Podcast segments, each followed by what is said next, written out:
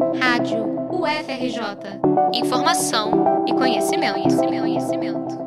Duas mulheres acadêmicas da Universidade Federal do Rio de Janeiro, UFRJ, representaram o Brasil nas finais da 15ª edição do FemiLab, uma competição internacional de divulgação científica organizada pela British Council, uma instituição do Reino Unido que promove relações culturais e oportunidades de estudos, além de ser organizadora do famoso exame de proficiência linguística, o IELTS. Emiliane Darrer Pereira e Larissa Cunha Pinheiro foram as duas finalistas brasileiras na edição deste ano, que teve como tema as mudanças climáticas.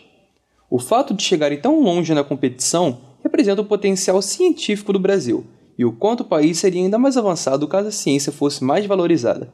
Para a finalista Larissa, que é engenheira química e pesquisadora da UFRJ, a ciência no Brasil é banalizada e vista de forma secundária. Para mim, a ciência no Brasil é vista como supérfluo.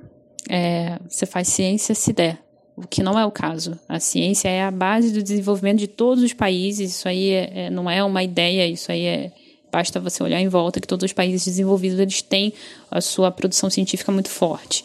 E no Brasil, no entanto, isso é visto como algo supérfluo que a qualquer sinal de crise há cortes em orçamentos para pesquisa, para ciência e para educação num todo. Né? A gente vê uh, o orçamento da UFRJ sendo corroído ao longo dos anos, e isso acontece com as universidades federais, estaduais e os centros de pesquisa.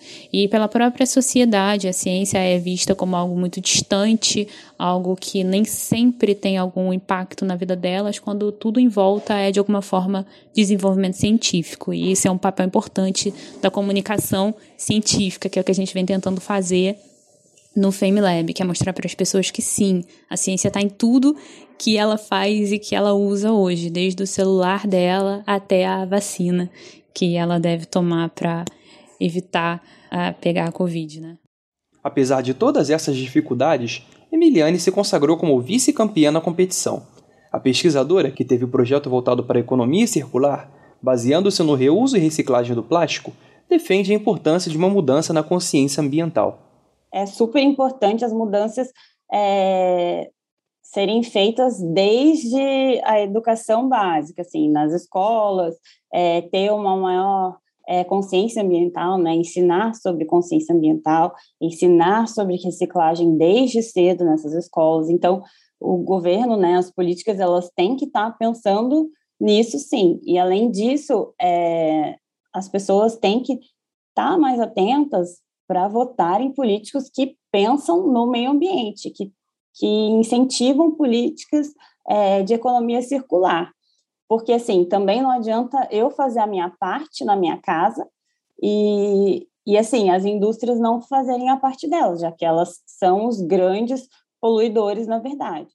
Neste ano, o americano residente no México, Danny Joseph Daniels, foi eleito pelos júris como o melhor divulgador científico com o trabalho consistindo na produção de um fertilizante totalmente natural, à base de minhocas, contribuindo para a eliminação de produtos químicos na agricultura.